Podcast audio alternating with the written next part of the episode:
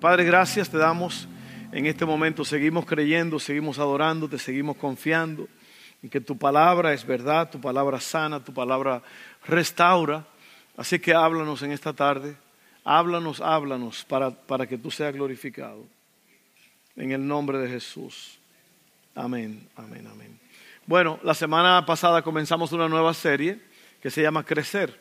Y de eso se trata, de crecer, crecer en nuestra fe, eh, crecer espiritualmente, crecer en nuestro caminar con Dios. Y hoy día vamos a, eh, la semana pasada hablamos sobre la, necesidad de crecer, que tenemos que crecer porque eh, Dios quiere que crezcamos y necesitamos crecer. Y yo creo que el crecimiento ocurre en todas las áreas de nuestras vidas. Uno tiene que crecer en todas las áreas, en el matrimonio, en el trabajo, en, tu profesión, en tu carrera. La gente sigue creciendo, la gente sigue estudiando, los profesionales siguen estudiando, los trabajadores siguen educándose más. ¿Para qué? Para crecer, para crecer en, todo lo que hacen. Y hoy vamos a hablar sobre la fórmula. ¿Cuál es la fórmula para el crecimiento? Porque eh, es importante saber esto. hay dos cosas que producen el crecimiento y es la decisión de que tenemos que crecer, yo tengo que decidir que voy a crecer, una decisión, y luego eh, la dependencia de la gracia de Dios, del poder de Dios para poder crecer. Entonces yo tengo que decidir que voy a crecer, pero también tengo que depender del poder de Dios para crecer. Dos cosas. Y al final vamos a ver entonces eh, el resultado de esa fórmula que es el crecimiento. Como les dije, no me voy a tomar mucho tiempo. Em, hay una historia que, que, sorprende mucho, es Cristo, andaba con los discípulos y él ve una, una mata de higos que, eh, que no tiene fruto. Está muy verde y todo, pero no tiene fruto. Y parte del crecimiento es que viene el fruto. Y vamos a ver esa historia rápido en Mateo 21, 18 al 22. Dice, por la mañana cuando Jesús regresaba a Jerusalén tuvo hambre y vio que había una higuera junto al camino, se acercó para ver si tenía higos, pero solo había hojas. Entonces le dijo que jamás vuelva a dar fruto. De inmediato la higuera se marchitó. Al ver eso los discípulos quedaron asombrados y le preguntaron, ¿cómo se marchitó tan rápido la higuera? Entonces Jesús les dijo, le digo la verdad, si tienen fe y no dudan, pueden hacer cosas como esa y mucho más. Hasta pueden decirle a esta montaña, levántate y échate al mar, y sucederá. Ustedes pueden orar por cualquier cosa y si tienen fe, la recibirán. Entonces, el, centro aquí, el, tema principal es que la higuera se secó porque no tenía fruto, no, sirvió de nada, no, no, no tuvo propósito para el, para el cual fue creado. Entonces vamos a ver esta palabra, decisión. La palabra decisión, eh, el crecimiento, el crecimiento requiere esfuerzo, requiere valentía y requiere determinación. Esfuerzo, valentía, determinación. Todas las cosas en la vida, como te dije, si tú quieres crecer, tienes que tomar la decisión de que vas a crecer. Eh, pero todo comienza con esa decisión. Tenemos que tener el deseo de crecer y Dios puede darnos ese deseo. Ahora, hay una cosa muy importante aquí, cuando uno, uno quiere crecer, uno decide que va a crecer y dijimos que se necesita esfuerzo, valentía y determinación. Todas esas cosas están basadas en algo que se llama disciplina. La disciplina es un precio que uno paga la disciplina es un sacrificio para poder lograr algo mejor. Otra vez vuelvo y te digo, todas las cosas requieren eso, requieren decisión y requieren una disciplina. Te lo voy a explicar de esta forma. No hay, alguien dijo que no hay grandes secretos. Lo que hay que tener es disciplina. Nosotros podemos ver todo el tiempo el secreto para esto, el secreto para aquello, la clave para esto. En verdad no hay secretos, lo que hay es, lo que tiene que haber es disciplina. Y yo te quiero decir que si tú pones empeño, si tú pones esfuerzo, valentía y determinación, a través de la disciplina vas a lograr el crecimiento en cualquier cosa de tu vida. ¿Cuáles son las cosas que, que te han detenido de que no llegues a ser lo que tú tienes que ser? En cualquier área de tu vida. Al principio del año nosotros tenemos lo que se llaman las resoluciones, ¿verdad? La resolución es una, algo que tú estás queriendo que pase en tu vida. Y el principio del año la gente tiene resoluciones. Voy a perder peso, voy a hacer esto, voy a hacer aquello. Y resulta que eso nada más dura unas pocas semanas. ¿Por qué? Porque no, no es solamente el deseo lo que se necesita, se necesita la disciplina. Hay que pagar un precio. Déjeme decirle lo que me pasó esta mañana. Y es un ejemplo personal y por eso te lo voy a decir. Yo me fui a correr y yo corrí dos millas. Yo, yo, yo me desafío a mí mismo en cuanto a, a lo que estoy haciendo. Y yo el, el, el, sábado en la noche yo corrí las dos millas. Yo he estado caminando porque, pero correr, cuando yo hablo de correr, yo estoy hablando de trotar. Yo no estoy hablando de, de correr rápido ni nada. Es un trote, es, un paso tranquilo que uno va. ¿Por qué? Porque puedo respirar profundo y soltar el aire. Y eso para mí es muy importante. So, yo me esforcé el sábado y lo hice. Esta mañana yo volví y lo hice. Corrí. Ayer lo traté de hacerlo, pero la pierna izquierda me estaba doliendo. Eh, hice las tres millas, pero caminé la mayoría. Hoy yo sentí que mi pierna estaba bien y corrí las dos millas y dije, ¿sabes qué? Voy a hacer otra milla más. Pero esta vez la voy a correr más fuerte, más rápido. Y lo hice. Ahora, ¿qué, ¿qué, tuvo que pasar ahí? Yo tuve que decirme a mí mismo, voy a hacer esto. Voy a hacerlo, tengo que hacerlo porque para beneficio mío, para beneficio de mi cuerpo, para beneficio de mi salud. Es una disciplina. Y si tú, hermano, no hay nada que tú no puedas hacer si tú tienes disciplina. Yo quiero que tú sepas eso. Ese asunto de que no, que yo no puedo, que no puedo orar, que no puedo leer, que, yo, es porque es falta de disciplina. Es, usted tiene que entender que hay una necesidad y usted tiene que tener la, el deseo de tomar esa decisión de cambiar. ¿Qué es lo que te está deteniendo? Piensa en eso por un momento.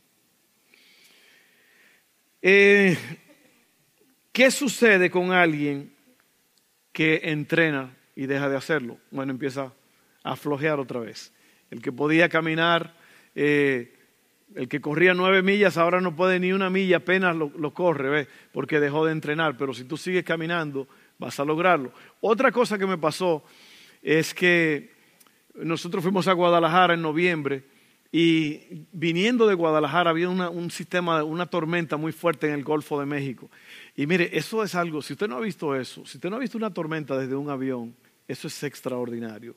O sea, no estar en la tormenta, pero verla de lejos, ¿no? en, la, en la ventanilla. Ver la tormenta es wow. Y se veía ese tormentón. Y, bueno, parece que el piloto tuvo que eh, desviarse un poco. Y cuando el avión aterrizó, teníamos que tomar otro avión desde Houston para Baton Rouge. Eh, y, y, no se pudo porque eh, lo perdimos. Y tuvimos que llegar hasta New Orleans, otro vuelo que salía. Pero lo que te quiero decir es que para llegar desde donde salimos del avión al, a la puerta del otro avión, estaba lejísimos, lejos, lejos. Y si no hubiera sido porque yo me ejercito, entreno, yo me hubiera muerto de un ataque. Me hubiera caído muerto en ese aeropuerto. Pero uno, con, con, la mochilita, arrastrándola como sea, uno corre, uno camina, uno hace lo que tiene que hacer y está fuerte. Otra vez, no digo eso para hablar de mí, estoy hablando porque es un ejemplo que yo he vivido y te lo puedo decir que cuando uno paga un precio, uno recibe el beneficio. ¿Ok? Vamos a ver lo que dice Timoteo 4, 7 al 8. No pierdas el tiempo discutiendo sobre ideas mundanas y cuentos de viejas. Yo no sé lo que es eso. All right? Es usted, use la imaginación. Y aquí no hay viejas, ¿verdad que no? Aquí no hay viejas. All right? Aunque usted sea joven, porque hay muchos esposos que no que mi vieja y tiene 20 años. No, no. No le diga vieja porque es joven. Aquí no hay viejas, ¿saben? Pero Pablo le dice a Timoteo esto bien raro, que, que eh, no pierdas el tiempo discutiendo sobre ideas mundanas y cuentos de viejas. En lugar de eso, entrénate para la sumisión a Dios. Oye esto. El entrenamiento físico es bueno, pero entrenarse en la sumisión a Dios es mucho mejor, porque promete beneficios en esta vida y en la vida que viene. Amén. Lo que los muchachos estaban cantando, por la eternidad mi alma cantará. Esta vida, esta vida es corta, no es mucho lo que vamos a vivir aquí, tenemos vida eterna en el Señor. Entonces, déjame decirte algo muy importante. Hay en este asunto de la disciplina, que hay que tener disciplina, hay una diferencia entre disciplinarse, entre la disciplina y navegar a la deriva. Por ejemplo, la vida, cada mañana tú te levantas y tú vas a vivir, tú vas a dar un paso a lo que viene en ese día, vas a vivir la vida. Muchas personas viven su vida planeándola y otras personas tienen que vivir la vida que otro le planea.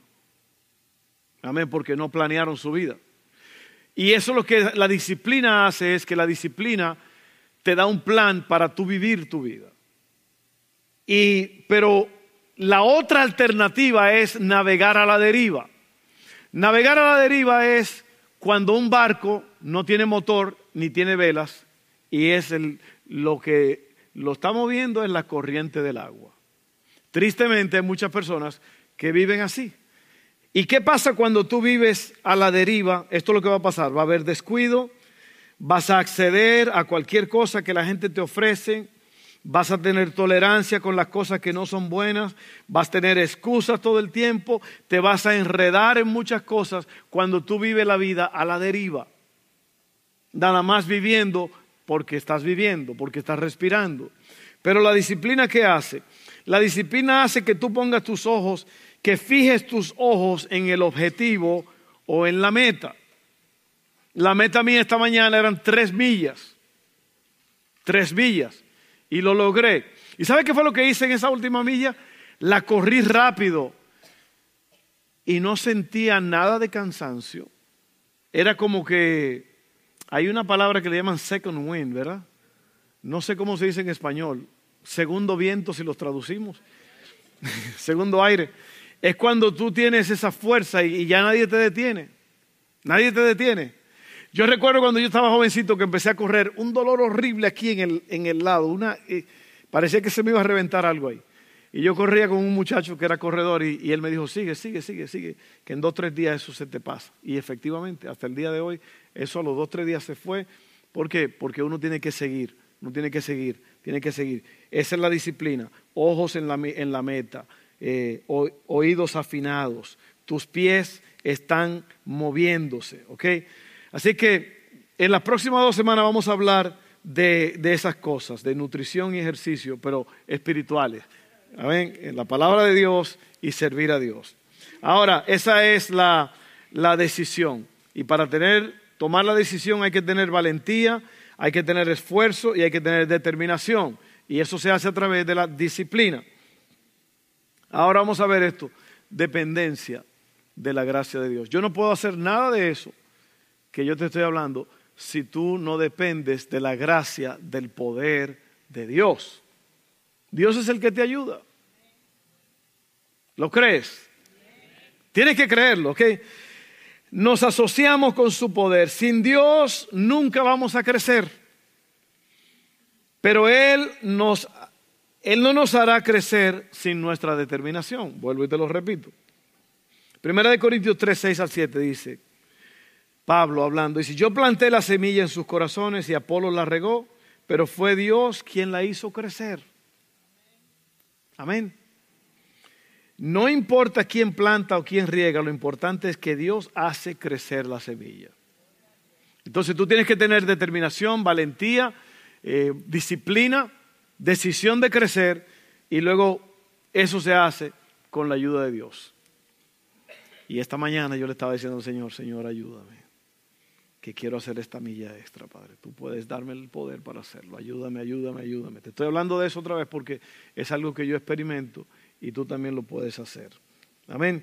El Espíritu Santo es el agente que nos empuja y nos cambia. Los motivadores externos nos empujan pero siempre fallan. La motivación interna del Espíritu Santo nos empuja a un cambio real. El Espíritu Santo nos hace crecer en sabiduría y entendimiento, consejo y poder, conocimiento y temor de Dios. Estoy yendo un poco rápido porque es un servicio largo, tuvimos varios eventos, pero yo quiero que tú leas eso, por favor. Léelo cuando, cuando te den tu estudio, léelo más tarde. Es muy importante que tú leas todo esto. Mira, y aquí está la clave, aquí está el verso principal, 2 de Tesalonicenses 1, 11 al 12, dice así. Así que seguimos orando por ustedes, pidiéndole a nuestro Dios que los ayude para que vivan una vida digna de su llamado, que Él les dé el poder para llevar a cabo todas las cosas buenas que la fe les mueve a hacer. ¿Se da cuenta? Que sin Dios no podemos. Necesitamos el poder de Dios. Entonces el nombre de nuestro Señor Jesús será honrado por la vida que llevan ustedes y serán honrados junto con Él. Todo esto se hace posible por la gracia de nuestro Dios y Señor Jesucristo. Entonces Dios trae un llamado un llamado a serle fiel, un llamado a, a servirle, un llamado a ver cosas grandes para Él. Pero es el Señor el que da la fuerza. Tú decídete. Tú te decides, tú te esfuerzas, te disciplinas con la ayuda de Dios y entonces vamos a, a la última cosa que es el crecimiento. Ese es el resultado. La fórmula mágica es decisión más poder de Dios. ¿Qué hace? El resultado es crecimiento espiritual. Así que hay trabajo que hacer. Dios te está haciendo crecer ahora para una tarea más adelante.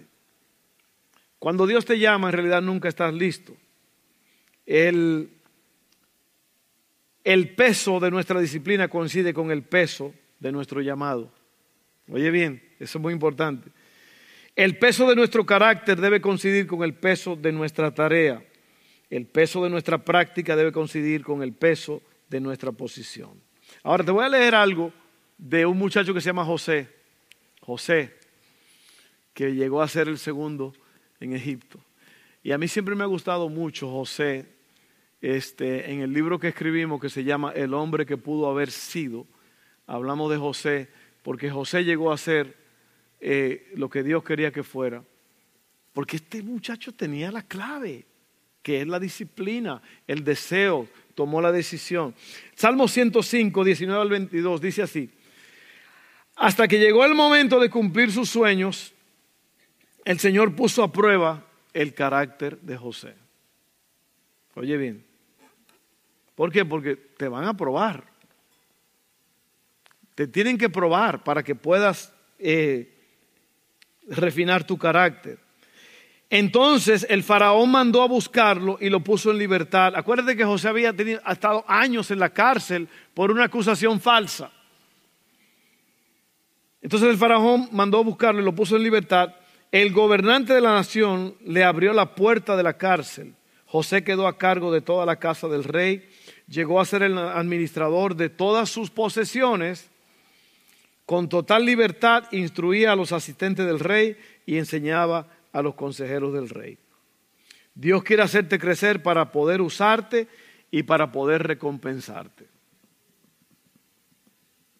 Yo sé que en cada uno de nosotros hay un deseo de lograr y, eso es todo en la vida. Rick Warren escribió un libro que se llama Una vida con propósito, ¿para qué estoy aquí en la tierra? Si tú no sabes para qué estás en la tierra, vas a vivir una vida de miseria. En primer lugar, y ya voy a cerrar aquí, en primer lugar, tú no estás aquí en esta tierra para tus propias cosas, para tus propios beneficios, para tu carrera, para yo, yo, yo, no. A ti te pusieron en esta tierra para glorificar a Dios.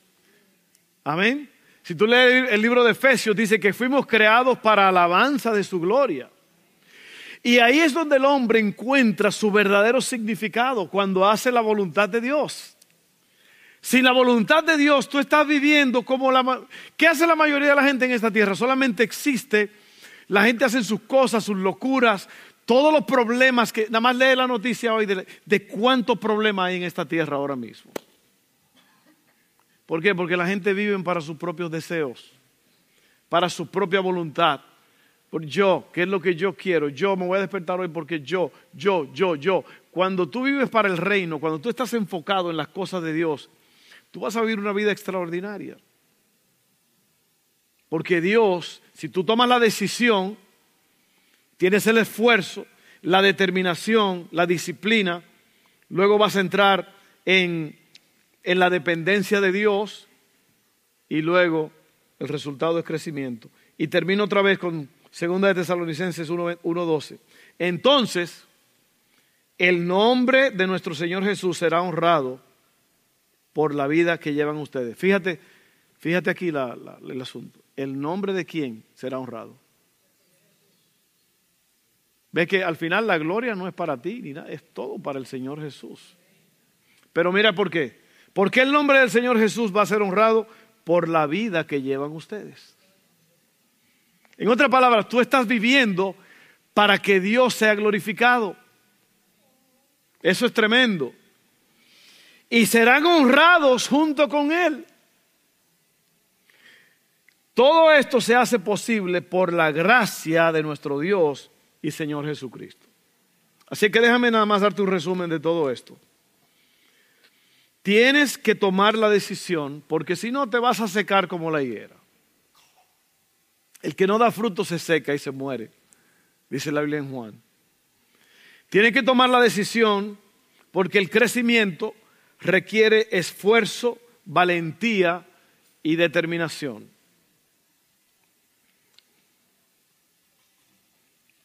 Vas a depender de la gracia de Dios y del poder de Dios para esto.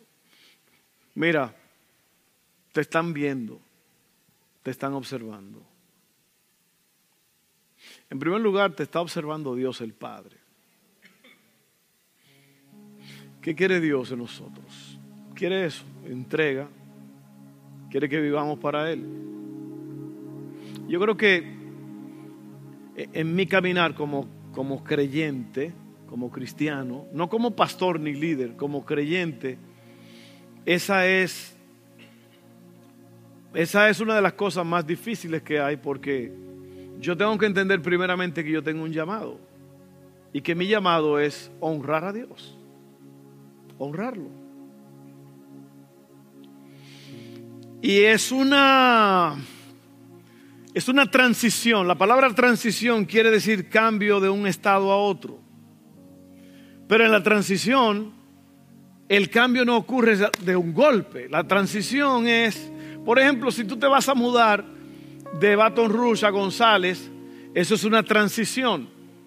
Eso no es nada más que en un día se hizo todo, no, primeramente tienes que encontrar un lugar en González.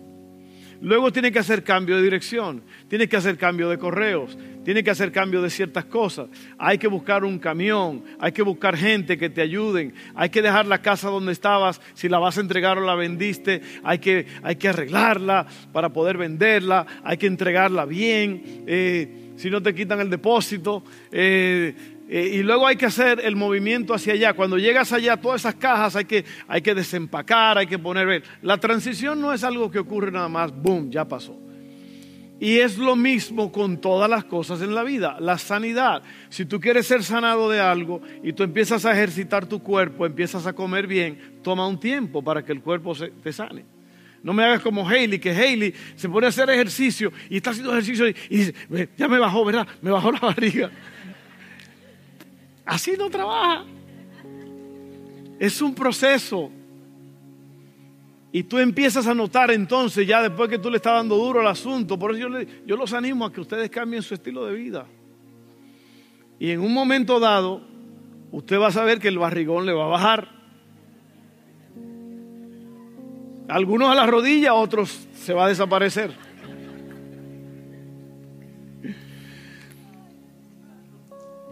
No se ofenda a nadie, eh, no se ofenda a nadie, que aquí todos somos hermanos.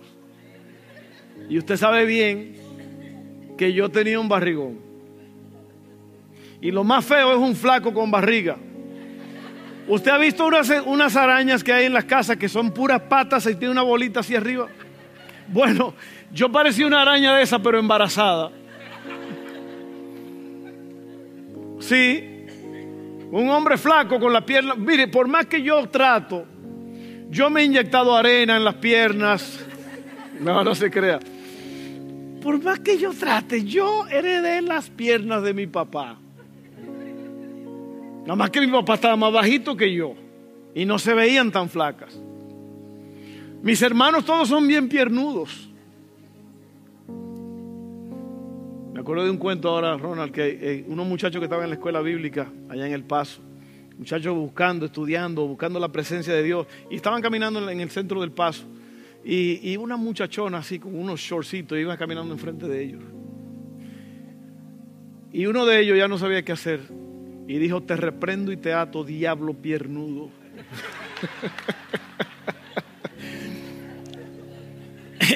Me acordé de eso. Pero mire, por más que yo, yo trato, yo, no puedo. La Biblia dice que tú no puedes hacer crecer tu cuerpo 12, 12 pulgadas, un pie. Pero mira, yo te digo una cosa. Si tú continúas, si tú cumples con las cosas, tú vas a hacer, vas a tener una vida extraordinaria. Porque todo, todo esfuerzo tiene su recompensa. Todo esfuerzo tiene su recompensa. Vamos a orar. Padre, ayúdanos a disciplinarnos. Ayúdanos a tomar la decisión. La decisión de que vamos a crecer. Crecer primeramente en mi vida espiritual. En mi vida personal, mi carácter. Crecer como padre, como esposo, como, como amigo, como cristiano. Crecer como trabajador, como líder. Tenemos que crecer en todas las áreas de nuestra vida. Y para eso hay que tener la decisión correcta y la disciplina correcta. Y depender de tu poder cada día, orando, clamando a ti, Señor. Clamando a ti. Así que ahora mismo ayúdanos a todos nosotros aquí, por favor, Señor. Porque esto es un proceso. Va a tomar tiempo. Esto no pasa de la noche a la mañana. Así que ayúdanos, Padre queremos, hemos tomado la decisión ya. Y el que no la ha tomado está ahora mismo pensando en esto. Así es que ayúdanos en el nombre de Jesús. Gracias Señor. Bueno, vamos a orar ahora hermanos. Si hay alguna persona que necesita entregar su vida al Señor Jesús, esta es la oportunidad. Esto es simple, mira, eh, el, el Señor Jesús murió en la cruz del Calvario y la Biblia dice que para poder ser salvo, para poder obtener la vida, la vida eterna con Dios, tenemos que tomar una decisión y creer en el Señor en nuestro corazón. Y eso es lo que vamos a hacer ahora. Confesión y creencia, confesión y creencia. Oremos todos juntos. Padre, gracias por esta tarde. Yo creo en Jesús, el autor de la salvación. Él vino y murió por mí para salvarme. Tomó mi lugar, llevó mi pecado. Y yo ahora confieso con mi boca que Jesucristo es el Señor, que Él murió y resucitó. Yo creo eso, lo acepto, lo confieso. Y por esa confesión, yo soy salvo. Gracias Padre, en el nombre de Jesús.